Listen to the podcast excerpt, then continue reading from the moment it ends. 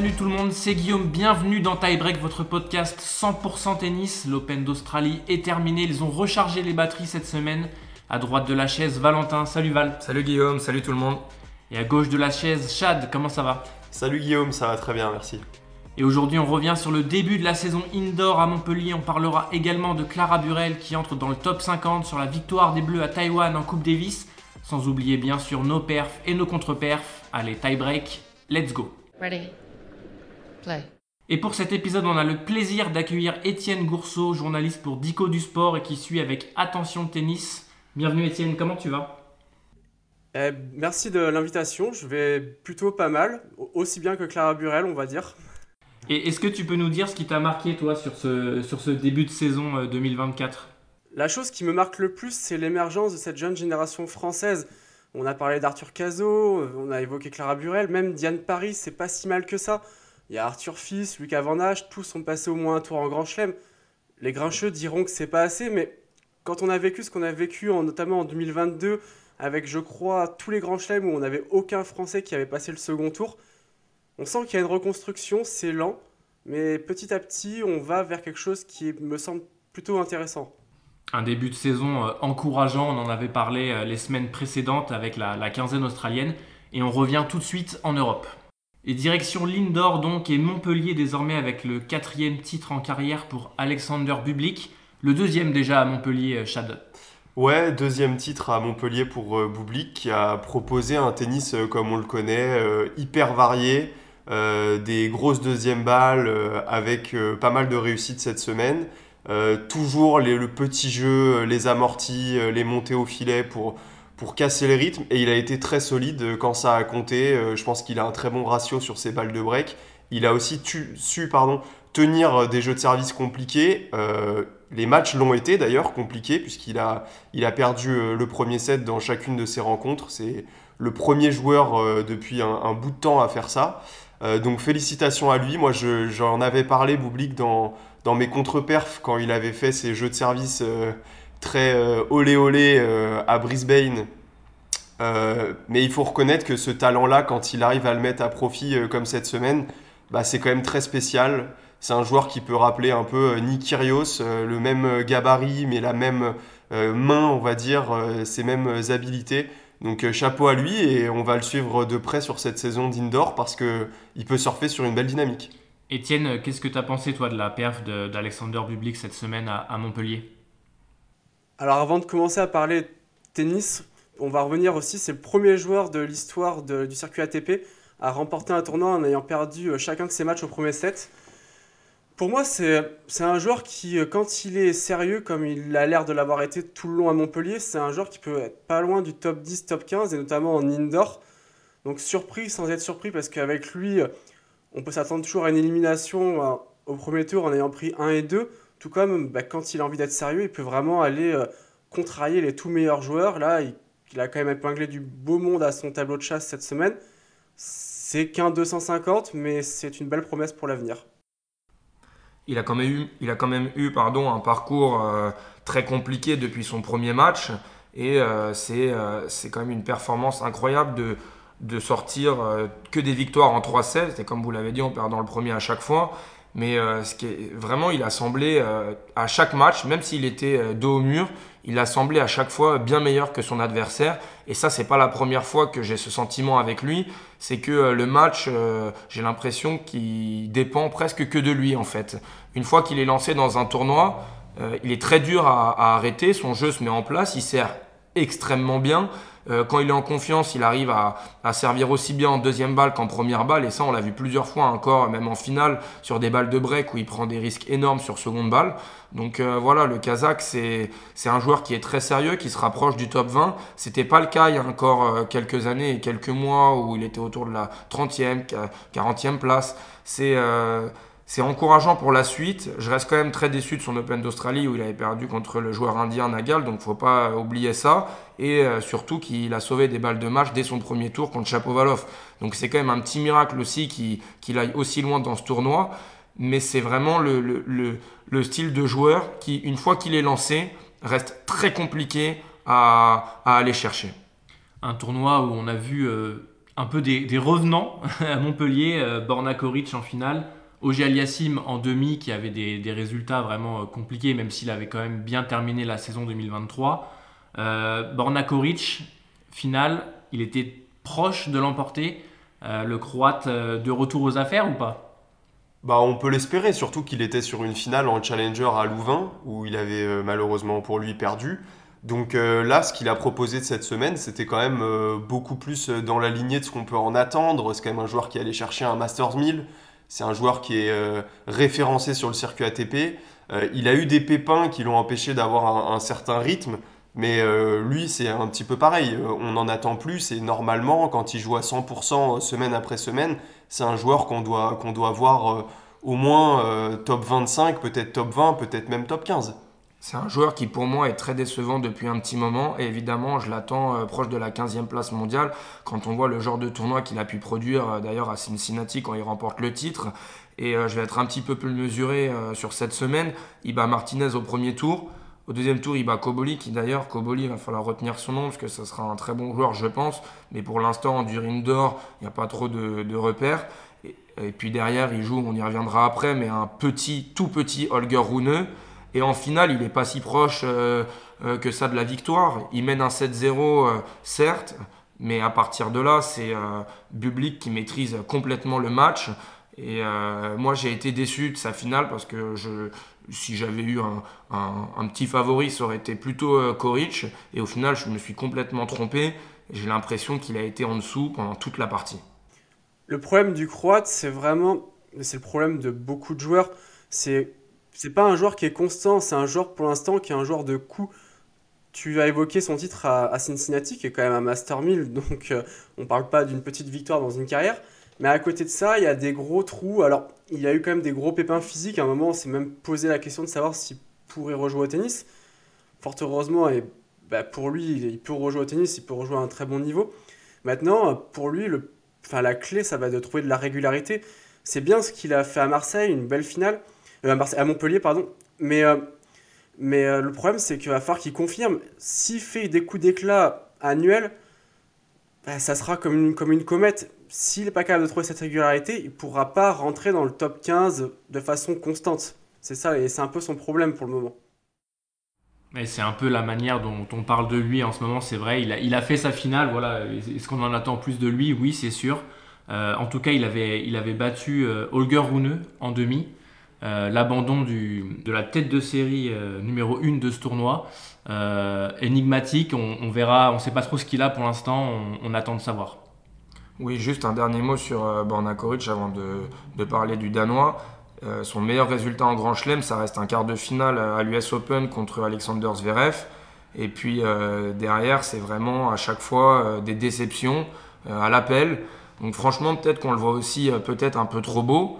Mais euh, quand on voit le tennis qu'il a produit à Cincinnati, alors parfois c'est que sur un seul tournoi, mais on l'a vu quand même faire des matchs incroyables, même contre euh, les tout meilleurs il y a quelques années on est en droit d'attendre de lui euh, de meilleures choses. En fait, je pense qu'on le voit aussi très beau parce que très très jeune, il a été euh, hyper prometteur. Il avait battu euh, Murray, il avait battu euh, Nadal à Bâle. Euh, il avait des victoires euh, hyper euh, impressionnantes à un âge euh, hyper précoce. Et c'est ça qui a fait que bah, on a l'impression que c'est un joueur euh, qui a déjà beaucoup déçu. Il est encore jeune, il a eu pas mal de problèmes et peut-être que c'est dans, un- dans une deuxième partie qu'il va trouver cette régularité. On lui souhaite. Mais euh, pour l'instant, c'est vrai que ces victoires-là et ce tennis, euh, après, il a un tennis très solide toujours, mais il avait proposé quelque chose de peut-être un tout petit peu plus euh, virevoltant. Bah, ça, ça, nous manque aujourd'hui. Du coup, sur euh, toi, Étienne, qu'est-ce que tu as pensé de son tournoi globalement, le fait euh, de s'inscrire même à, Montpellier et, euh, et de ce match contre Koric où il abandonne, où c'est un peu limite enfin, Qu'est-ce que tu en as pensé, toi, du coup? Alors avant de revenir sur, sur Holger Rune, et c'est vrai que son début d'année 2024 est, bah, on va dire, plus que compliqué, euh, je voulais revenir sur le fait que Koric, on a évoqué tous ses principaux succès et ses difficultés en Grand Chelem. Je pense qu'il y a vraiment deux tennis euh, sur le circuit ATP. Il y a le tennis des, matchs en 2-7 gagnants et le tennis des matchs en 3-7 gagnants. Et on le voit au plus haut niveau, euh, quelqu'un comme Roublev, il est énorme sur, il peut battre n'importe qui sur 2-7 gagnants. sur 3 sets gagnants, on voit que pour le moment, ça coince et ça coince en quart de finale de Grand Chelem, y compris face à des joueurs parfois moins réputés que lui. Pour revenir à Rouneux, euh, bah, j'ai l'impression que, en fait, moi, l'image qui me renvoie en ce moment, c'est quelqu'un qui fait parler plus de lui en dehors des cours de tennis que sur les cours. Il change d'entraîneur tous les 3 mois, enfin, c'est presque caricature, mais je suis pas loin de la réalité. Euh, bah, j'ai l'impression qu'il donne l'image de quelqu'un qui se cherche, ou alors de quelqu'un qui peut-être a, a, pourquoi pas un peu euh, pris la grosse tête après ses, très bons résultats en 2022 et, et, confirmé, on va dire, en 2023 aussi. Euh, il est jeune, mais attends, faut qu'il fasse, faut qu'il fasse attention. Alcaraz, pour le moment, est hors concours par rapport à la jeune génération, mais il y a des jeunes qui arrivent et qui, sont, qui commencent à s'installer petit à petit. Et il euh, ne faudrait pas que le Danois perde son statut de, on va dire, de relève très prometteuse parce que les succès, enfin les défaites s'enchaînent. Deuxième, enfin, éliminé très précocement à l'Open d'Australie, là il abandonne à Montpellier. Enfin, son début de saison, il, est catastrophique, hein, n'ayons pas peur des mots. Moi, ça m'a même un petit peu étonné le fait qu'il s'inscrive à Montpellier directement, ou alors euh, quand je le vois s'inscrire à Montpellier, j'attends de lui qui, euh, qui soulève le trophée euh, obligatoirement. C'est pour moi pas normal. En plus, en Durine d'Or, il est quand même plutôt à l'aise. Il avait gagné Bercy. Enfin, voilà, c'est une surface qui lui correspond mais on sent qu'aujourd'hui c'est pas du tout structuré. On dirait un, petit garçon euh, qui, qui est toujours en train de râler sur le terrain, de regarder son clan, de chercher des repères. Alors on ne sait pas, peut-être qu'il y a des problèmes avec, avec sa boxe, avec sa maman. on voit qu'il reste avec Baker, mais voilà, c'est vraiment, il me donne l'impression d'être un petit garçon à côté d'un Alcaraz et d'un Sinner qui, eux, sont déjà bah, des cadors du circuit. Donc oui, on connaît le potentiel d'Olger Rune, mais au bout d'un moment, un potentiel, ça suffit pas en fait. Le tennis, c'est un sport qui est très compliqué sur et en dehors du terrain, et pour l'instant, ce qui montre, bah, c'est pas rassurant en fait. Bah, pour aller plus loin, c'est vrai que tu as évoqué euh, rapidement l'entourage. Euh, c'est vrai que le tennis, c'est un milieu où les parents sont quand même souvent présents. Alors des fois c'est bien, des fois c'est pas bien. On a quand même vu des carrières de joueurs et souvent de joueuses détruites par leur père ou par leur mère. Et euh, il bah, faut que Holger Rune fasse gaffe, il faut que le clan Holger Rune fasse gaffe aussi parce que à force de, je sais pas si c'est protéger ou, ou, le mettre dans une bulle, ils peuvent aussi euh, bah, soit ralentir, soit pire que ça, gâcher sa carrière. On avait vu les, allées et venues de Patrick Mouratoglou l'année dernière. Euh, là, c'est Vrin Lutti qui débarque dans la team en début de saison. On se dit, ok, enfin une stabilité. Finalement, non. Euh, on, va suivre ça, en tout cas, voir le prochain tournoi où Holger Rune sera aligné. Euh, on va parler des, Français maintenant à, Montpellier. Euh, Arthur Cazot était bien évidemment euh, présent chez lui après son remarquable Open d'Australie. défaite 7-6 au troisième set face à Félix Auger-Aliassime. Bonne reprise pour Arthur Cazot. Oui, c'est une bonne reprise pour Arthur Cazot. Forcément un petit peu déçu parce que ce match il l'avait, il a servi pour le set, pour le match pardon. Et quand on connaît sa qualité de service, et euh, même la qualité de retour de Félix Auger-Aliassime durant tout le match, bah voilà, un petit goût amer cette défaite, mais ça reste quand même encourageant. On voit qu'il a quand même bien géré euh, euh, la suite de l'Open d'Australie en dehors des terrains. On en parlait juste avant avec le Danois. C'est c'est cool en tout cas de le voir au premier plan. On avait Arthur Fils, on avait Van Hacheux, et puis d'un coup on en a un troisième qui arrive. Ça a été voilà perdu au deuxième tour, mais globalement euh, très satisfaisant, même dans l'attitude et, dans la concentration. Il, répond plus que présent. Je suis complètement d'accord avec euh, ce qu'a dit Valentin. Moi, je n'en attendais pas tant contre Félix Auger-Aliassime parce que c'est un client. Euh, il était, avant son match contre Bublik, sur 29 victoires en 33 matchs en indoor, avec des gros noms au compteur. Donc Félix Auger-Aliassime, c'était quand même un sacré step en plus. Mais moi, ce qui m'intéressait le plus, c'était son match contre Marterer au premier tour pour voir comment il avait digéré justement ce parcours euh, en Australie. Et il faut, il faut lui rendre euh, tout le crédit parce qu'il a commencé le match tambour battant, 10 points de suite. Euh, il était littéralement parfait, une reprise rêvée pour lui. Et il a géré le match somptueusement. deux petits sets. Marterer qui est quand même pas le, premier venu. Il, fallait, il fallait, il fallait s'en sortir contre un gaucher. Et il l'a fait merveilleusement. Donc ouais, ce premier match pour moi c'est c'est hyper encourageant et j'ai hâte de voir la suite. Mais euh, c'est pas la défaite contre Félix Auger Aliassim qui me, qui me dé-hype d'Arthur Cazot.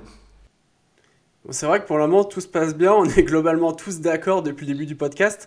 Mais euh, non, non c'est clair que pour rebondir sur ce qui a été dit, euh, Caso, il a eu des sollicitations médiatiques qui ont été folles. Enfin, dans l'équipe, il y a eu des papiers. Je pense qu'il a eu plus de papiers sur la quinzaine australienne que depuis le début de sa carrière. Et je, n'exagère même pas.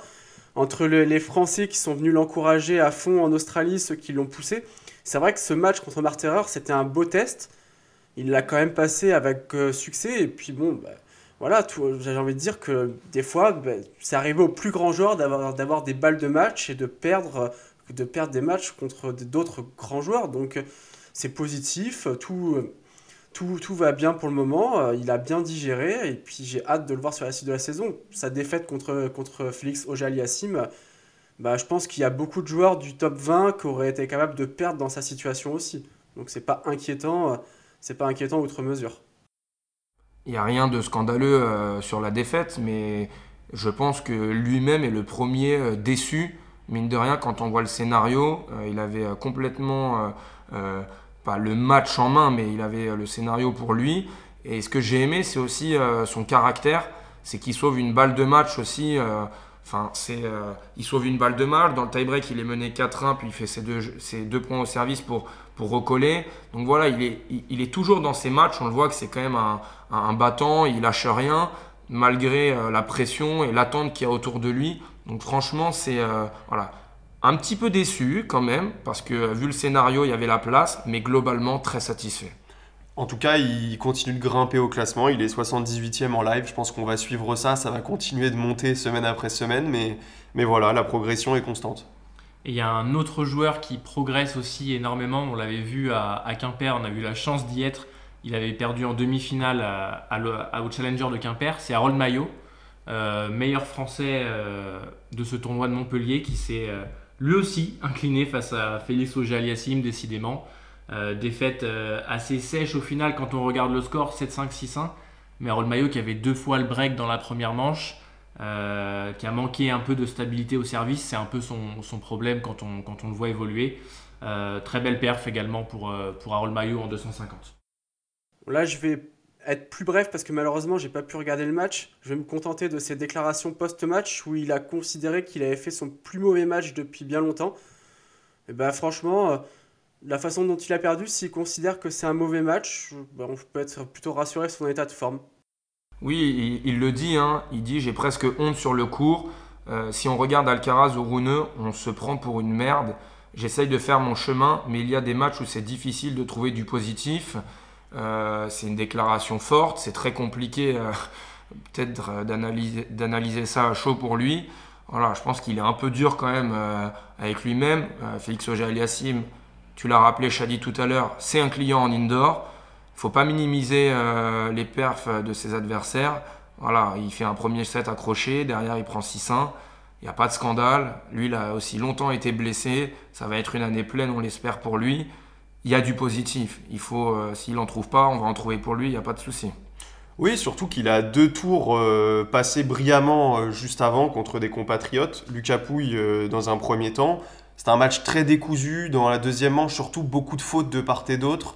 Euh, beaucoup de montées au filet, assez peu de rythme, mais il a, il a réussi à s'en sortir sur une très belle balle de match, d'ailleurs très belle course vers l'avant, euh, il a très bien, très bien géré cette, euh, cette montée-là. Et puis derrière, en patron contre Benoît Père, il était favori, il a complètement assumé deux petits sets, 600-6-4. moi je considère que quand on passe deux tours, comme lui l'a fait à Montpellier en 250, il a maintenant une poignée de matchs seulement, une poignée de victoires sur le circuit voilà, il ne faut pas non plus euh, trop en, demander. C'est très bien qu'il ait cette exigence. C'est important aussi pour progresser. Mais euh, je pense qu'on est tous d'accord pour dire que la demi-finale à Quimper, euh, avec les deux, les deux victoires par la suite à Montpellier, c'est une tournée très réussie. Alors, petit bémol, il vient d'abandonner contre Lucas Pouille à Marseille. Et on ne sait pas encore à quoi c'est dû, mais peut-être que ça va freiner cette, bah, cette belle progression. Lui qui n'a pas trouvé de points positifs sur son match contre le Canadien, moi je vais lui en trouver. C'est lui qui a breaké en premier à chaque fois dans le premier set. Il s'est fait des breakés directement à chaque fois. Mais voilà, s'il voulait un point positif, je suis pas encore son coach, hein, mais euh, je trouve un point positif. J'en trouve même deux. Il a fait le break deux fois en premier dans, le premier set. Harold Maillot, donc, qu'on retrouvera, j'espère, très bientôt après cet abandon au calife de, de Marseille. Défaite, premier tour en revanche pour Gaël Monfils à Montpellier, compliqué. face à Coboli, t'en parlais Valentin, un très bon joueur italien à surveiller. C'est compliqué pour, pour Gaël Monfils. Ouais, et c'est d'autant plus surprenant qu'il avait réussi à prendre le premier set, 7-6, c'était euh, hyper accroché, ça jouait très bien de part et d'autre. Euh, Gaël dans son style euh, souvent reculé, défensif, et Koboli qui n'hésitait pas à faire le jeu avec un coup droit magnifique. Je trouve qu'il a une gestuelle vraiment très belle. donc voilà, c'était un, un match très agréable où Gaël a réussi à prendre ce premier set accroché. Je crois que ça a duré une heure et demie dans le premier set je me suis dit que ça allait, que ça allait compter euh, beaucoup pour la suite du match. Et finalement, c'est Koboli qui a mieux, qui a mieux rebondi euh, par la suite et qui a continué de faire le jeu. Et Gaël était de, plus en plus dans le dur. Donc euh, on va dire qu'il a pioché un peu physiquement sur ce, sur ce premier tour. On espère qu'il va continuer de monter, de monter en, régime parce qu'il est cinquième français en live pour les JO, derrière Lucas Van Hacheux, à quelques points de, Lucas bah voilà, pour Gaël, elle est là, l'objectif, il est clairement là. Il va falloir qu'il aille chercher ce, quatrième spot pour participer au JO. Je pense que c'est très important pour lui. Le truc qui me chagrine le plus dans le match de Gaël Monfils, il y avait la qualité de jeu, comme, euh, comme vous l'avez dit. Mais j'ai vraiment le sentiment qu'à partir du deuxième set, il n'y avait plus trop d'essence dans le moteur. Alors est-ce que c'était une fatigue passagère ou est-ce que c'était peut-être le contre-coup euh, d'une tournée australienne plus l'Open d'Australie où il a franchi un tour, je sais pas. Mais euh, j'espère pour lui que sur ses prochains tournois, il va pouvoir euh, remettre un peu de, fraîcheur déjà, parce que si euh, bah, en tennis, si tu n'es pas capable de tenir plus d'un set, ça va vite être compliqué. On sait que l'âge passe et que les années passent pour Gaël Monfils. Mais ouais, c'est plus ça qui m'a le plus chagriné, le fait qu'il ait vraiment manqué de, de, jus et de, comme tu l'as dit, c'est ça. On a vraiment le sentiment qu'il a été dominé plus physiquement que tennistiquement à partir du deuxième set. Tout à l'heure, on a parlé des déclarations d'Harold Maillot. Il y en a eu aussi pour Gaël Monfils euh, dans, dans, ce tournoi et après sa défaite. Et, euh, et c'est un petit peu triste parce que euh, on sent dans ses déclarations que lui-même ne met plus en priorité et c'est tout à fait normal. le tennis, voilà, il parle de sa femme, de sa famille, de sa fille. Et puis l'entraînement vient après. et puis au bout d'un moment, la carrière est longue. Peut-être que l'envie est un peu moins présente. Mais tout ça, c'est euh, complètement normal.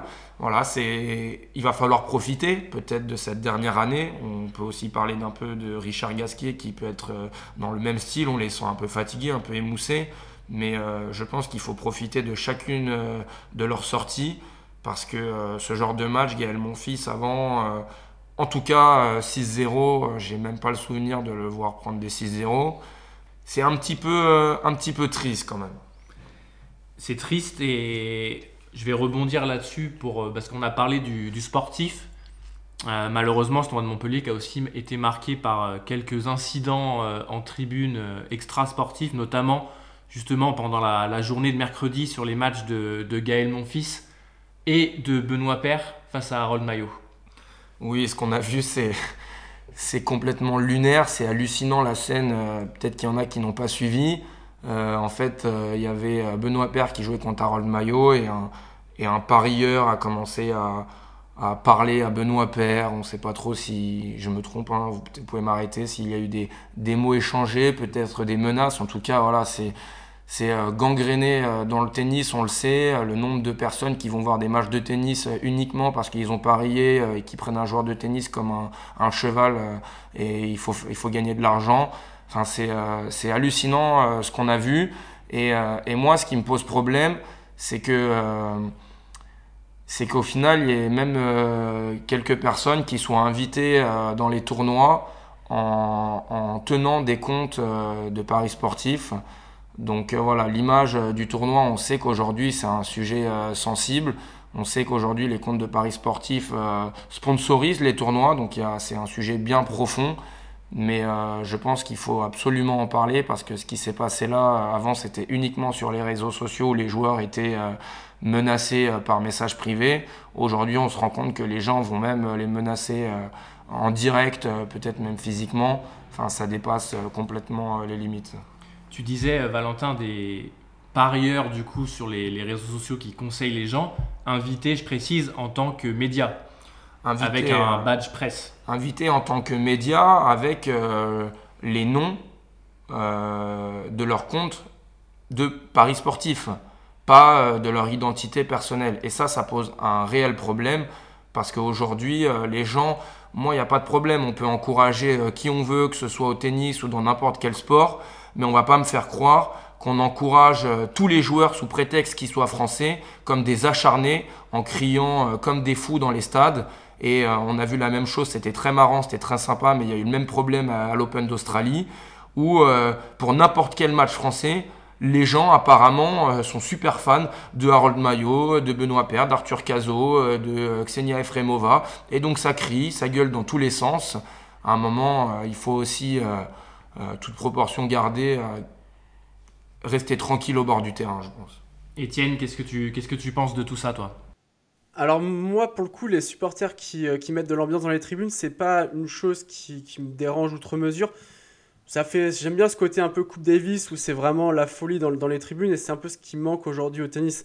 Malgré tout il faut savoir le faire dans des proportions comme tu l'as dit euh, faut pas que ça soit le grand cirque Pinder non plus pour revenir maintenant sur le cas bah, de la personne qui a été accréditée et c'est vrai que en tant que journaliste moi ça me pose un gros problème d'une part pour, pour nous c'est pas forcément si facile que ça d'avoir des accréditations dans les tournois ou dans les divers événements en fait, il aurait dû avoir une accréditation VIP ou partenaire. Ça m'aurait moins choqué, à la limite, voilà, que, que euh, l'ATP de Montpellier et euh, cette personne-là, en tant que partenaire, c'est son choix, euh, ça, ça, assume. Enfin, ils, font ce qu'ils veulent, après tout, c'est eux les organisateurs. Mais en tant que média presse, c'est vrai que bah, déontologiquement, c'est un peu problématique, on va dire. Après, je vais enchaîner sur le cas de, du spectateur qui s'en est pris à, à Benoît Père. Je pense que ça va même encore plus loin que le pari sportif en lui-même. Moi, personnellement, je suis contre les paris sportifs. Je l'ai déjà évoqué longuement sur Twitter. D'ailleurs, ça m'avait valu de prendre des tirs justement par les tipsters à l'époque. J'aime pas ça parce que, en fait, c'est pour moi, c'est vraiment une sorte de drogue, une drogue dure et douce à la fois. C'est-à-dire qu'on se rend pas compte, mais ça devient une addiction. Les gens mettent des sommes énormes. La prévention autour de ça, elle est minime. Elle est bien moins forte que pour l'alcool, le tabac ou même la, drogue, tout ce qui est tout ce qui est drogue, on va dire. Et ça, mais aujourd'hui, il y a des pubs partout. Tu peux pas regarder un match à la télé ou un, événement sportif à la télé sans qu'à une pause, il y ait une pub pour tel ou tel truc de paris sportif. Donc ça, c'est problématique. Et c'est problématique aussi parce qu'il y a des journalistes qui en font la promotion de ça. Ils font, encore une fois, ils font ce qu'ils veulent. Ils sont libres avec leur conscience. Moi, personnellement, euh, je vais mettre un bémol après sur ce que je dis. Moi, personnellement, j'irai pas là-dedans. Maintenant aussi, en bossant pour les médias, il faut savoir aussi que les sites de paris sportifs sont quasiment les seuls à mettre de l'argent pour, pour, euh, bah, pour les publicités médiatiques et que sans eux, je pense que beaucoup de médias n'existeraient plus à l'heure d'aujourd'hui. Et ça, malheureusement, c'est aussi une réalité avec laquelle il faut composer. Euh, là, bah, je profite du type de. On sort un peu du sujet, mais je profite aussi du, podcast pour rappeler aux gens que eux aussi peuvent soutenir que ce soit vous en tant que podcast ou les différents médias, ils peuvent les soutenir, ne serait-ce qu'en écoutant, en lisant, pourquoi pas en soutenant financièrement. Ça permettrait aussi de tirer d'autres revenus que de la publicité. Voilà, ça c'était un petit aparté, ça, ça, me concerne, ça vous concerne aussi j'imagine. Mais euh, je pense que ça va encore plus loin que le simple pari sportif Benoît Père. C'est qu'aujourd'hui, on est dans une société où euh, il y a les réseaux sociaux. Et c'est très facile de parler à un sportif, on peut lui envoyer un DM, des fois il va répondre, et en fait, on va avoir l'impression qu'on est proche de sportif parce qu'on peut discuter de temps en temps avec lui, il va réagir, pourquoi pas, à notre message. Et je pense que cette personne qui euh, s'en est pris à Benoît Père a cru que Benoît Père c'était un copain. Et c'est bien là le, grand danger, c'est que le sportif, bah, c'est pas, pas ton copain, c'est quelqu'un que tu viens encourager, pourquoi pas dans les tribunes, mais c'est quelqu'un, c'est pas ton, c'est pas ton ami, donc tu n'as pas à lui parler comme si tu parlerais à ton pote. Euh, euh, un soir de soirée parce qu'il t'a mis une, tôle sur un jeu de cartes. Quoi. Donc c'est ça le, encore le plus gros problème à mon sens. Et le plus gros problème, c'est que cette personne donc, qui a eu l'incident lors du match Benoît Père à Harold Maillot, on l'a vu, c'est sorti sur les réseaux sociaux, et cette même personne, on l'a revue dans l'enceinte de Montpellier dans la semaine et qui est venue sans aucun problème continuer à regarder les matchs. C'est inadmissible, vraiment, c'est. Euh, oui, mais moi je suis 100% d'accord avec ce qu'a dit Étienne, dans le sens où je pense que le problème est, bien plus global et que cette personne ne fait que symboliser quelque chose de beaucoup plus important, c'est-à-dire qu'on minimise complètement l'impact euh, des paris sportifs tu l'as dit, tu as parlé d'addiction, c'en est une. Je pense que là-dessus, on est tous euh, assez d'accord. D'ailleurs, même quand ils mettent leur spot publicitaire, ils n'oublient pas de le préciser, qu'il ne faut pas tomber dans l'addiction. Mais en fait, euh, le, jour où l'ATP, les instances comprendront que les paris sportifs peuvent avoir un impact plus que négatif sur la vie des, fans qui tombent là-dedans, peut-être qu'il y aura des décisions qui seront prises. Et peut-être aussi qu'il s'agirait d'écouter les joueurs qui disent qu'ils sont euh, victimes assez souvent de harcèlement, que ce soit sur les réseaux sociaux ou maintenant carrément en tribune, en direct. Et peut-être que ce problème-là doit être pris à bras le corps, parce que jusqu'où est-ce qu'on va aller? C'est peut-être une question qu'il faut se poser. C'est un problème qu'on avait plus l'habitude de voir sur des futurs ou à la limite des challengers. Maintenant, sur le circuit ATP, euh, voilà, on a passé quand même un nouveau stade. Euh, je pense qu'on pourrait parler de ce débat pendant des heures.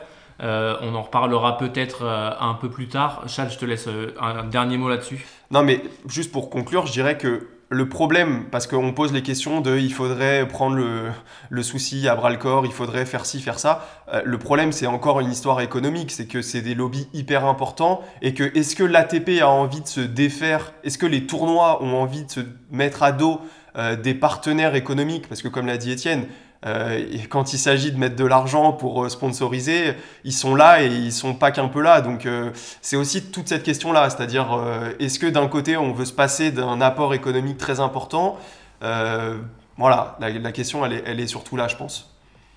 Elle est surtout là et on en reparlera, comme je disais, je pense. Dans, dans, un autre épisode bientôt. on va passer tout de suite au, au circuit WTA. Time. Et il y avait deux tournois euh, cette semaine. On va s'intéresser au premier et au plus important dans un premier temps. C'était à Linz. Euh, on va parler euh, de Clara Burel dans un premier temps qui s'est tissée jusqu'en quart de finale et qui occupe ce lundi son, meilleur classement en carrière, 44e la française. Elle est vraiment dans la. Fin, depuis Angers qu'elle a, qu'elle a gagné au mois de décembre l'année dernière, elle est vraiment sur une bonne lancée. Et même sa défaite, en quart de finale, elle est plutôt, euh, parce que Vekic, c'est pas n'importe qui, elle est plutôt encourageante parce que euh, elle est menée 6-0, break, balle de double break contre elle dans la seconde manche. Là, je me suis dit, bon, bah, elle va prendre, prendre 0-1 ou 0-2. Elle s'est accrochée, non seulement elle a sauvé cette balle de, double break, dans la foulée, elle débreak, et elle a poussé son adversaire à un tie break. Malheureusement, ça s'est pas bien passé. Mais euh, j'ai envie de dire que si elle avait gagné ce set-là, je pense qu'on la voyait au moins en demi-finale du tournoi. Euh, elle m'a fait un peu peur au deuxième tour parce qu'elle avait vraiment le, second, le troisième set en main. Elle mène 5-1, service à suivre. Et là, on a eu un peu peur d'un scénario à la Diane Paris Open d'Australie contre Mira Andreva. Elle perd son service, elle repère son service derrière. Puis finalement, elle a réussi. C'est là qu'on voit la force mentale aussi euh, qu'elle a peut-être et peut-être la confiance accumulée des succès passés elle a réussi à reprendre le service adverse pour, euh, bah, remporter ce match. Bon, bah, malgré tout, au quart de finale d'un WTA 500, c'est pas une perf à minimiser, dans la mesure où c'est quand même la meilleure perf française de la semaine passée, à mon sens. Je, vous laisse en juger de votre côté. Ça fait plaisir, elle rentre dans le top, dans le top 40, euh, ça va lui faire des entrées pour des tournois plus prestigieux sans passer par des qualifications. Euh, bah, elle est plus très loin d'un cut pour, pour être tête de série à Roland Garros. Il faut encore aller gagner une petite dizaine de places et ça pourra le faire. Elle rentre petit à petit, euh, euh, on va dire, dans le, top, dans le top des joueuses mondiales. Et c'est vrai que c'est une joueuse qui est de 2000, qui est pas. Pendant un temps, on a dit, ouais, Clara Burel, elle est en train de se gâcher. Et c'est vrai qu'on avait presque oublié qu'elle n'a même pas 24 ans finalement. Ce que j'aime bien, moi, depuis le début de la saison, d'ailleurs, on en avait déjà parlé, euh, dans le circuit WTA, c'est qu'on sent euh, que les euh, favorites tiennent leur rang. Et on l'a vu dans ce tournoi de Linz, en quart de finale, il y avait les cinq premières têtes de série qui étaient encore là. Bon, à l'Open d'Australie, il y avait eu quand même pas mal de déceptions, mais depuis un petit moment, je trouve quand même qu'il y a quand même une certaine hiérarchie qui se met en place. Et on va être obligé de mettre en avant Ostapenko qui fait un début de saison extraordinaire. Elle a, elle a fait euh, une finale euh, à sens unique, un peu comme son tournoi, mais je voudrais revenir sur l'ensemble de son début de saison où euh, elle a quand même gagné Adélaïde en simple. Bon, elle perd contre Azarenka deux fois depuis le début de la saison, mais elle est performante en simple et en double. Elle fait aussi finale à, l'Open d'Australie en double. Donc voilà, c'est quand même une joueuse qui, depuis un petit moment, euh, passe sous les radars parce qu'elle avait fait son, son énorme performance à, Roland Garros en, gagnant le tournoi. Et puis derrière, euh, voilà, elle était là, elle faisait quelques coups par-ci par-là. Mais je me dis que peut-être qu'avec l'âge, c'est l'année de la maturité. C'est un petit peu, on en parlait tout à l'heure, à l'image d'un public. Le match dépend presque que d'elle. Bon, après, il y a quand même une adversaire en face, évidemment, mais elle est capable tellement de faire de coups gagnants euh, facilement que si euh, elle arrive à cadrer un petit peu plus euh, son jeu, ça peut être une année incroyable pour elle. Et moi j'y crois. Tu le disais, Valentin, elle a déroulé son, son tournoi à partir des quarts de finale parce qu'en huitième de finale, il y a quand même eu une sacrée alerte face à la danoise Towson. victoire 7-6 au troisième set, 9-7, et derrière, elle était lancée, lancée vers le titre. pour revenir, Étienne, juste un petit moment sur Clara Burel. Est-ce que finalement, euh, sa défaite la plus frustrante de la saison, c'est pas face à Océane Dodin à l'Australienne? Je suis totalement d'accord parce que je pense qu'elle avait plus d'armes pour, euh, pour briller face à Ki Zhang en huitième de finale par rapport à une Océane Dodin qui. Euh, bah, on parle, tu parles d'Ostapenko, mais Dodin, c'est un peu le même profil. Ça fait partie de ces joueuses qui sont un peu all-in.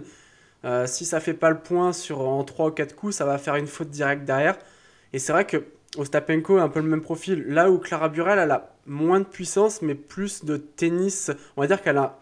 Alors, j'aime pas ce terme, mais elle a peut-être un QI tennis un peu plus élevé que, que peut avoir Océane Dodin, qui a toujours reposé son jeu sur la force. Mais ce jour-là, c'était bien Dodin qui était la plus forte. Et à partir de là, malgré tout, elle mérite d'être en huitième de finale de, de Grand Chelem. Clara Burel, euh, ça se met en place, mais ça reste quand même euh, très compliqué euh, au niveau de son service et surtout sa deuxième balle de service. Dans sa défaite face à Vekic, elle est à 22% derrière sa deuxième balle. Et j'irai même encore un petit peu plus loin, puisque dans le premier set où elle prend 6-0, elle est à 0% derrière sa deuxième balle. Et il y a un moment où ça te limite forcément d'avoir un service avec des guillemets si faibles. Mais voilà, le, deuxième service, c'est un énorme point faible pour la française. Donc, euh, euh, c'est un point d'amélioration, je, je, pense, évidemment.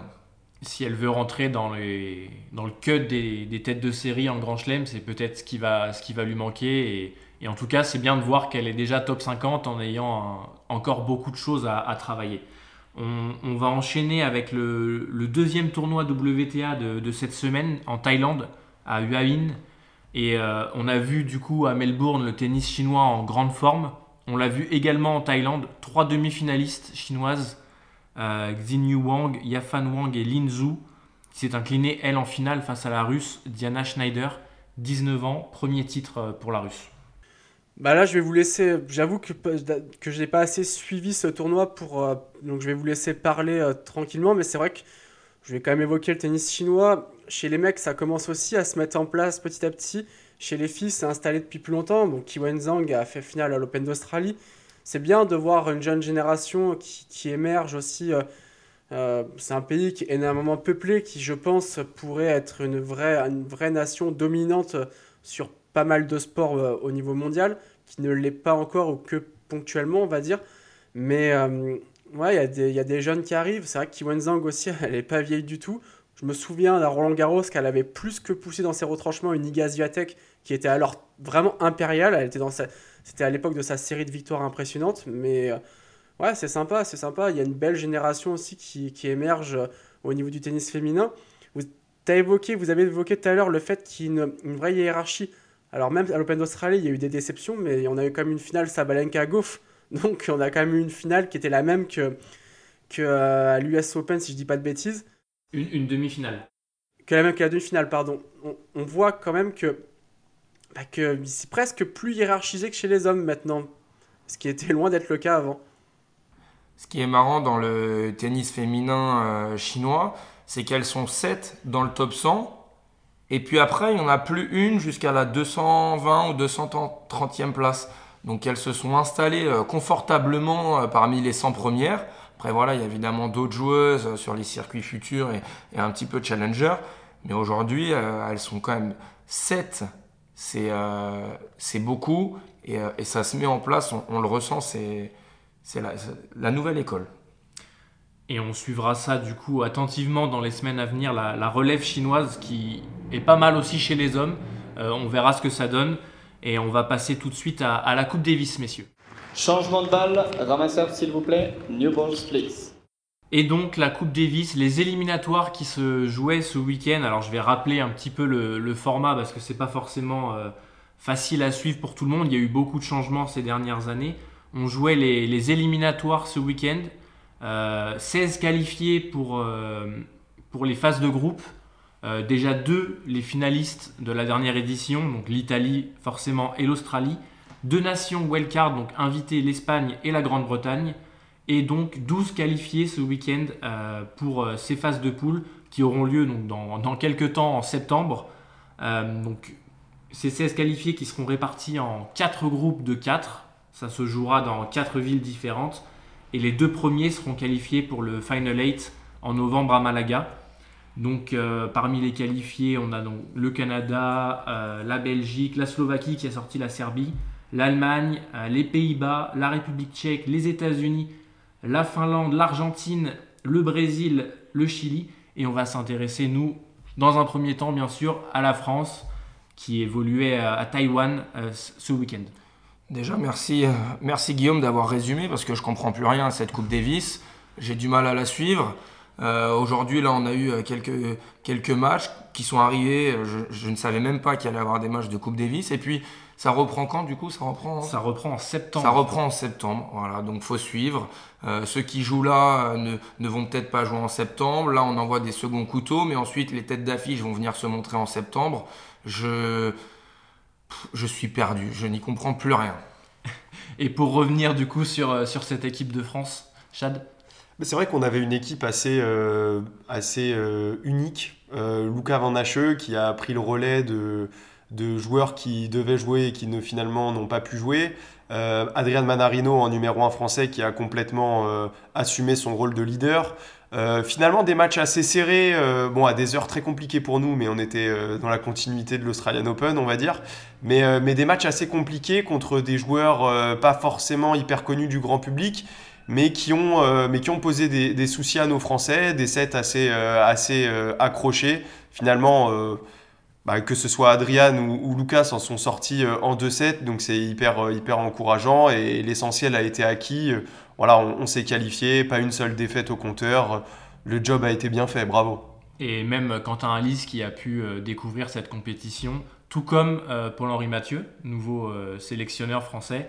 Beaucoup de nouveautés dans cette, dans cette équipe de France de Coupe Davis. Ouais, beaucoup de nouveautés, mais est-ce qu'on peut vraiment tirer beaucoup d'enseignements d'une rencontre contre Taïwan Je vous pose la question. Je pense qu'on aura, on, en saura plus euh, en septembre. Étienne. J'ai deux points à, relever. C'est malgré tout Lucas Vandaché, comme vous l'avez dit, et c'était Romain Nextgen sur Twitter qui avait, euh, qui avait souligné jouer contre un adversaire certes pas très bien classé, mais qui était redoutable. Bon, il s'en sort en 2-7, il perd pas de temps, il perd pas un set surtout. Et moi, finalement, euh, en tant que. Bon, j'ai un peu plus de 30 ans maintenant, et c'est vrai qu'avoir vu en double Mahut Roger Vasselin, ça m'a ravivé des souvenirs euh, dignes de fin des années 2000, début des années 2010. C'est une paire qui a gagné en Grand Chelem euh, à une certaine époque et voir que bah, Nicolas Mahut, je sais que bah, les JO, c'est vraiment son dernier objectif, il les vise et c'est quand même un des meilleurs joueurs en double de tous les temps, on peut le dire, hein, faut pas avoir peur des mots. Et le voir bah, encore là pour apporter un point à l'équipe de France, le point décisif, ça m'a fait plaisir. Il a je crois qu'il a 42 ans, donc euh, il est encore là. En plus de, gérer le, d'être directeur du tournoi WTA d'Angers, bah, ça reste un très bon joueur de tennis. Ouais, non seulement il vise les JO, mais il les vise avec euh, Roger Vasselin. C'est, la doublette qui ira euh, défendre nos couleurs. Il avait expliqué en Australie que bah, c'était très important pour lui, que c'était son objectif et que c'était pas forcément celui de, Pierre-Hugues Gerber à qui on a pu parler à Quimper, qui avait expliqué qu'il se concentrait vraiment sur cette carrière de, de simple. Euh, c'est ses dernières belles années, on va dire, euh, donc il essaye euh, au maximum. Donc c'est vrai que c'est bien de voir Nico Mahut et, Edouard Roger Vasselin qui, brillent, qui en double parce que bah, on espère qu'on aura, on aura une paire une paire très compétitive à Paris au JO, parce qu'on rappelle quand même que Nico Mahut, ses deux premiers tours en 2016 et en 2021 avec Pierre Gerber. Et c'est quand même une très belle preuve de confiance euh, d'Edouard Roger Vasselin euh, de, de, se mettre avec Nicolas Mahut Pas parce que Nicolas Mahut est un mauvais joueur, loin de, loin de là, c'est un des joueurs, d'ailleurs moi, qui m'a fait le plus rêver en double, surtout à l'époque de la Coupe Davis, mais c'est surtout pour rappeler qu'il avait quand même gagné Bercy euh, avec son, son, ancien partenaire Gonzalez. Juste avant, il avait gagné Bâle, il avait fini au Master en gagnant deux matchs sur trois. Donc euh, voilà, c'est comme une belle preuve de confiance de, de s'associer entre Français, évidemment pour viser les, les Jeux Olympiques. Et on espère qu'on retrouvera également du coup Nico Mahut et Édouard Roger Vasselin en septembre pour défendre euh, les couleurs de l'équipe de France. D'autres résultats, euh, Valentin, que tu voulais évoquer Assez surprenant des fois, mais on, a vécu des vraies ambiances de Coupe Davis en plus. je, te, laisse en parler, Valentin. Oui, cette Coupe Davis que certains arrivent quand même à, maintenir. Mais ce qui est marrant, c'est, et puis on, en avait déjà parlé, c'est que mine de rien, le niveau global est quand même très élevé. On a vu euh, Nicolas Jarry perdre contre un, joueur péruvien qui est environ 4 centièmes. On a vu Dominique Thiem euh, avoir du mal à, battre un, joueur irlandais 9 centièmes ATP. On a vu Etcheverry, qui est un joueur très confirmé maintenant du top 30, un joueur argentin qui a perdu contre Skatov, un, jeune joueur euh, kazakhstanais. Et on a vu le joueur chinois Zhang, qui est pareil, on avait déjà mis en avant ce, joueur qui est top 50, qui a perdu contre un Slovaque 1000 centièmes ATP. Donc voilà, c'est ce genre de compétition, mine de rien, qui, euh, qui, apporte aussi euh, de la visibilité à, plein de petites nations et à plein de, de joueurs qui arrivent à, se surpasser. Je pense que le résultat, en termes de résultat d'équipe, le plus, le plus marquant, c'est évidemment la défaite de la Serbie. On n'aura pas l'occasion de voir Novak Djokovic euh, défendre ses couleurs. On a vu que ça lui tenait beaucoup à cœur en fin de saison dernière. Euh, c'est toujours spécial de voir Novak Djokovic pour, euh, pour la Serbie. Ça peut le motiver d'autant plus à Paris, aux Jeux Olympiques. Enfin, moi, en tout cas, euh, je mise là-dessus. Oui, je pense que de toute façon, Novak Djokovic, vu que, vu que tu en parles, Shadi, c'était pas un objectif vu le calendrier ultra chargé qui va l'attendre cette année avec les Jeux Olympiques. voilà, je pense que la Serbie a perdu, ils ont fait finale l'année dernière, il a, il a loupé ses balles de match contre, contre Sinner en demi-finale. Donc euh, voilà, euh, c'est pas très très grave. Je pense que l'essentiel est ailleurs pour lui cette année. Et c'est vrai qu'on a vu en Argentine une ambiance de folie euh, sur, sur un match où là c'était vraiment la Coupe Davis comme, comme à l'ancien temps. Et c'est vrai que cette compétition elle est particulière. On a évoqué là les, les, succès des joueurs bien moins classés. Euh, ça me rappelle un peu euh, l'époque où SQD avait battu Leighton Hewitt en Australie, ou même chez les femmes, quand Mladenovic a rené totalement de ses cendres pour, mettre, euh, pour battre Barty là-bas, pareil, en Australie. Tout ça, c'était pour apporter une victoire finale aux Français et Françaises. Et peut-être que cette compétition, on pense à cette jeune garde française là qui est prometteuse. S'il y avait une vraie Coupe Davis à l'ancienne, je sais que ça a débattu hier sur, sur Twitter sur ce sujet mais peut-être que ça pourrait les aider à franchir un cap, à aller représenter la nation aussi. C'est des matchs qui, font grandir. Paul-Henri Mathieu, 20 ans après, il évoque encore le douloureux souvenir de, sa finale perdue contre Yuzni alors qu'il menait 2-7-0. Et euh, je pense que cette défaite, c'est, cette défaite, elle est marquante dans sa carrière, mais je pense qu'elle l'a fait aussi grandir en tant que joueur. Lui qui est maintenant sélectionneur pour la France d'ailleurs. Je crois qu'on a tous un, peu de nostalgie quand on évoque euh, la Coupe Davis, tout de, beaucoup de souvenirs en tout cas. Et je crois que Val, tu nous en reparleras un petit peu plus tard. Ça te tient à cœur. Euh, et on va, on va passer à la suite tout de suite. Time. Et après la, Coupe Davis, euh, on va partir sur la tournée sud-américaine parce que à ce moment-là de la saison, il y a un choix à faire la tournée indoor ou direction l'Amérique du Sud. Euh, c'est ce qu'ont choisi euh, Carlos Alcaraz, euh, notamment, numéro 2 mondial, Cameron Norrie, Arthur Fils, je pense à Stan Wawrinka également, qui sont tous alignés du côté de l'Argentine à Buenos Aires. Ouais, c'est un choix qui peut se comprendre parce qu'on sait qu'il va y avoir des échéances très importantes sur terre battue d'ici peu. Je pense notamment à Arthur Fils, qui est un joueur qui probablement a envie de continuer de développer ce jeu sur terre battue. Il a un titre à Lyon. Euh, donc euh, ça montre qu'il y a de quoi faire, il y a une bonne base sur laquelle travailler. Je pense qu'il doit chercher plus de sensations encore, euh, essayer de, trouver des, premiers repères. Alors après, forcément, il va participer à, la tournée nord-américaine sur dur, donc il va falloir couper. Mais il arrivera peut-être à Monte Carlo avec plus de repères et de certitudes que d'autres joueurs. Parce que justement, il aura ce temps de jeu sur terre battue plus tôt dans la saison. et puis après, évidemment, Roland Garros, les Jeux Olympiques je trouve que c'est assez cohérent de la part d'Arthur Fils. Ce choix, moi, me, me choque pas trop. Et toi, Étienne, qu'est-ce que tu penses du, choix justement d'Arthur Fils de partir euh, sur cette tournée euh, sud-américaine? Bah, Je pense qu'il va affronter des, joueurs qui respirent la terre battue. Euh, ça peut être formateur. On espère pour lui qu'il brillera à Roland Garros. On sait que, bah, on parlait de cut tout à l'heure pour Clara Burel. Il s'en approche aussi fortement pour Roland Garros. Donc s'il peut être tête de série, pourquoi pas. Je pense que son début de saison n'est pas forcément. Il va lui laisser quelques déceptions. À l'Open d'Australie, il y avait peut-être un peu mieux à faire. Euh, même avant, les tournois de préparation n'ont pas été si extraordinaires que ça. Il est encore dans une période où il n'a pas beaucoup de points à défendre, mais ça va pas durer éternellement à partir du mois de mai, du mois de, du mois de juin, enfin plutôt du mois d'avril, pardon. Euh, il va commencer à avoir pas mal de points à glaner en ATP qu'il va devoir défendre. Donc toute occasion de faire un bon parcours, quart, demi, euh, on peut rêver de mieux, on sait jamais après. Mais c'est des points en plus pour lui, c'est de la confiance qui peut accumuler.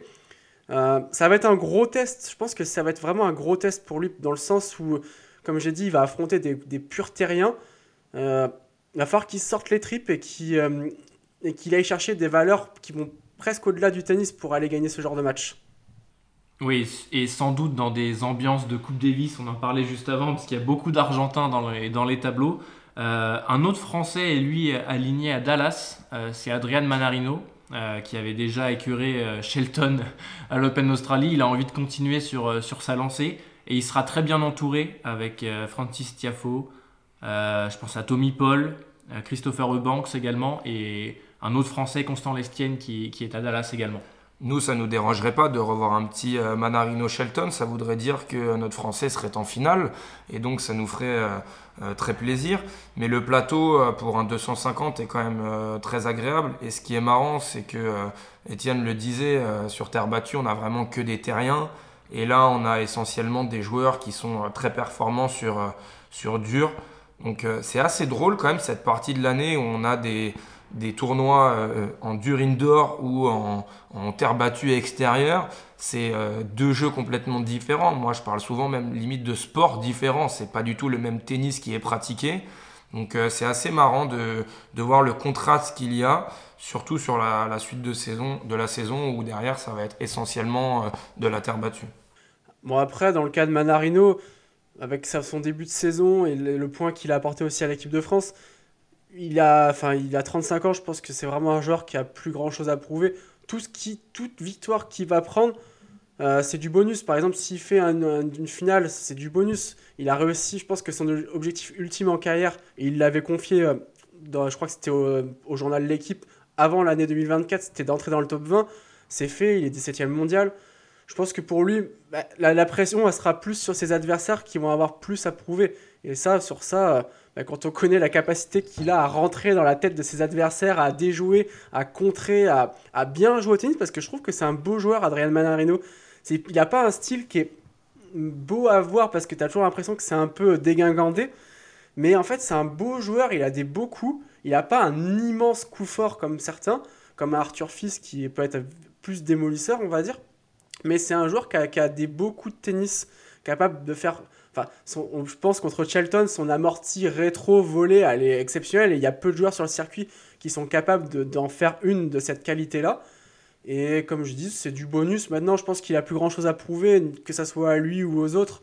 Donc, euh, bah, il, peut, il, peut, engranger. Il peut vraiment engranger. Puis s'il engrange pas, bah, c'est pas grave.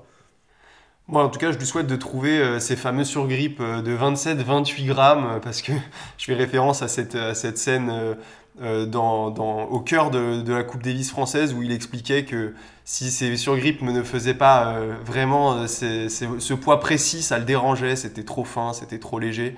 Euh, voilà, ça montre toute la précision qu'il y a à ce niveau, c'est dingue. Très précis et on va serrer le jeu désormais, messieurs, puisqu'on passe au, au tie-break tout de suite. Six games all, tie break. Both players receive an additional challenge. Et comme chaque semaine, on va terminer donc par nos contre-perfs et nos perfs. Et on va commencer tout de suite avec Étienne. Tu veux nous donner ta, ta contre-perf de la semaine bah Pour moi, la contre-perf, elle est sur le circuit féminin. C'est Diana Yastremska. Qui, euh, bah, on parlait de, de Veki tout à l'heure. Elle s'est fait, sortir très sèchement par, par euh, la Croate. Donc elle a pris 6-1, 6-1. Et on parlait tout à l'heure aussi de ces joueuses un peu all-in, et j'ai l'impression que bah, la- l'Ukrainienne est un peu dans ce profil de joueuses qui ont des coups très forts, mais quand ça rentre pas, il n'y a pas beaucoup de plan B. Euh, elle sort d'une demi-finale surprise à l'Open d'Australie où elle sortait des qualifs.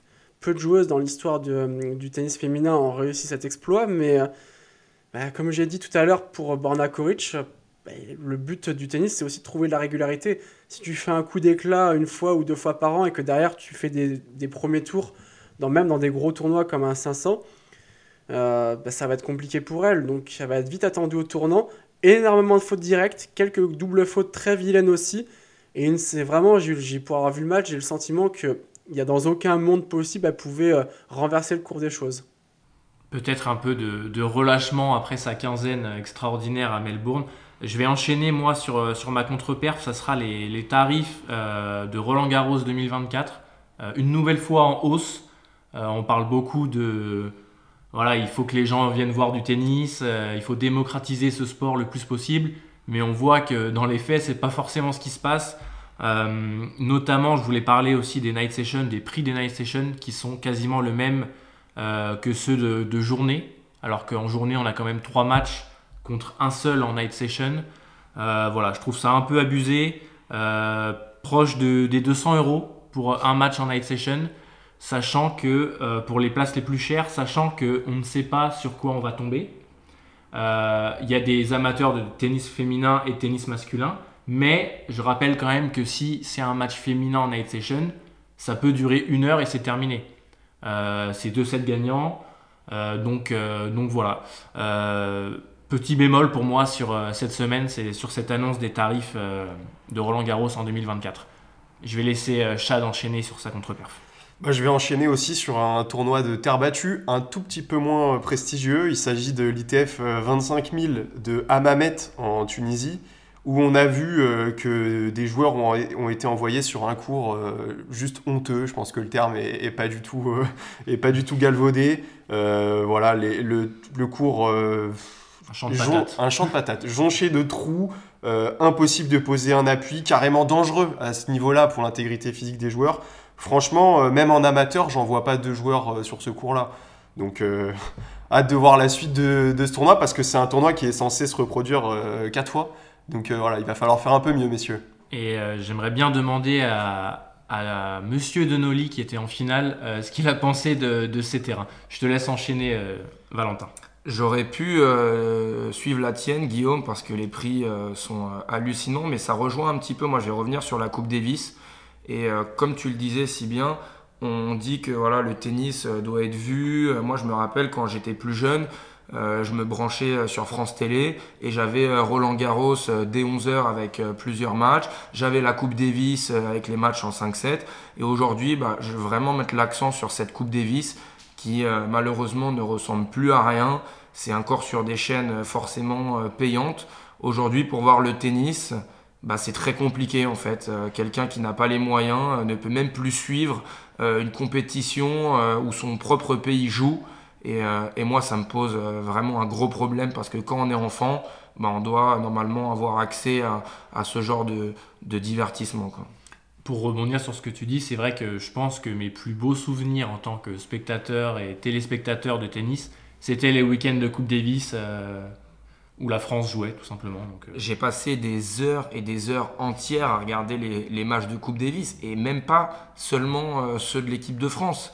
C'est, euh, euh, je, moi, je j'ai pas peur de le dire, c'est la compétition vraiment qui m'a fait aimer le tennis avant. Même les grands chelems ou autres, il y avait le drapeau français, je ne connaissais même pas les joueurs et euh, tu regardes match après match, tu suis. En plus, il y a un match de double, ça met en avant aussi le double, on en parlait euh, dans, dans le dernier épisode de- du podcast. Donc franchement, c'est euh, c'est un peu décevant la, la tournure que ça prend. Surtout que ça offre la possibilité à certains joueurs de s'exprimer particulièrement parce que c'est les enfin c'est l'une des seules compétitions euh, par équipe et que ça c'est quelque chose de, très spécial dans le tennis. On sait qu'il y a des joueurs comme euh, je pense à Nick Kyrgios qui adorent évoluer dans ce contexte-là où ils peuvent échanger avec des coéquipiers, ils peuvent célébrer, encourager. Donc c'est un, c'est un tout en fait. Euh, bon maintenant il y a la concurrence de la Lever Cup, il y a l'ATP Cup, euh, la United Cup. euh, euh, en début de saison, c'est tout est plus compliqué, mais ce genre de format, en tout cas, c'est sûr qu'on en raffole. Et pour, pour terminer donc sur ces contre-perfs, je voulais te dire et amorcer les, nos perfs de la semaine, je voulais te dire du coup un grand bravo aux, aux Sud-Américains, notamment les Argentins et les Chiliens, pour l'ambiance. Ils savent, ils savent faire, faire vibrer cette Coupe Davis encore de nos jours. Et donc on, on passe pour euh, terminer sur une bonne note euh, cet euh, épisode à nos perfs et on va garder le, le même ordre. Vas-y Étienne. Bon, je vais revenir assez rapidement parce qu'on l'a évoqué en long, en large et en travers, mais Borna Koric, ce qu'il a fait, revenu un peu de nulle part après des galères de début d'année, ça reste ma perf de la semaine, malgré tout. Ma perf de la semaine, moi, ça sera Gilles Servara, euh, l'entraîneur de Danil Medvedev, qui a annoncé un live euh, sur Instagram euh, très bientôt.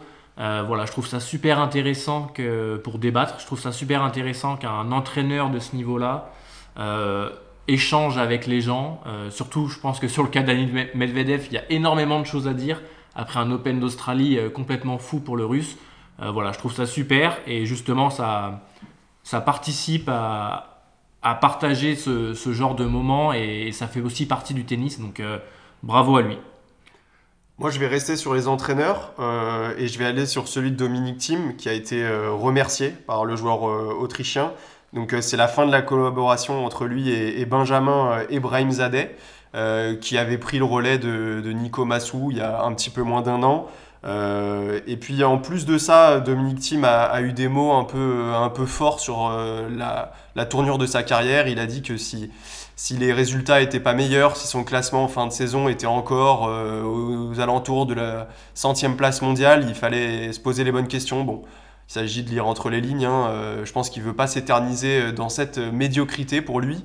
Euh, voilà, je pense que c'est. Moi, je le vois plutôt positivement pour lui. Je pense qu'il a vraiment à cœur de, de faire beaucoup mieux cette saison et que là, il va changer de team pour, euh, pour aller dans ce sens-là. Donc, euh, j'ai hâte de voir si ça porte ses fruits et, et j'espère pour lui que ça portera ses fruits. Ma contre-perf, c'était la Coupe Davis, mais ma perf aussi, c'est la Coupe Davis, parce que euh, j'ai vraiment envie de mettre en avant ce qui s'est passé, euh, comme tu le disais, euh, Guillaume, avec l'Argentine et, le Chili, où on a retrouvé des ambiances comme il y a 10, 15, 20 ans, avec des publics complètement fous, où l'Argentine a remporté la, rencontre en, en- en gagnant le dernier match 7-6 au troisième set. Donc voilà, ça prouve que tout n'est pas fini avec cette compétition. Euh, Il y a quelques pays qui jouent encore le jeu. C'est euh, encourageant. Et puis, comme tu l'as aussi euh, très bien dit, euh, Shadi, c'est une, com- une compétition par équipe dans un sport individuel. Et ça, mine de rien, il faut que ça perdure parce que c'est très important. On arrive au bout, messieurs, de cet épisode. On a été complet. Un grand merci, Étienne, d'avoir été en notre compagnie. Tu reviens quand tu veux.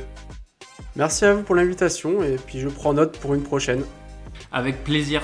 Et un grand merci à vous également de nous avoir écoutés. Si ce podcast vous plaît, n'hésitez pas à nous rejoindre sur nos réseaux sociaux, X, Instagram, Facebook et TikTok, à partager ce podcast, à nous mettre 5 étoiles si vous êtes sur Spotify ou Apple Podcast. Si vous avez des suggestions ou des commentaires, on sera là pour échanger avec vous. On se retrouve très vite pour un nouvel épisode de Tie Break. Ciao Salut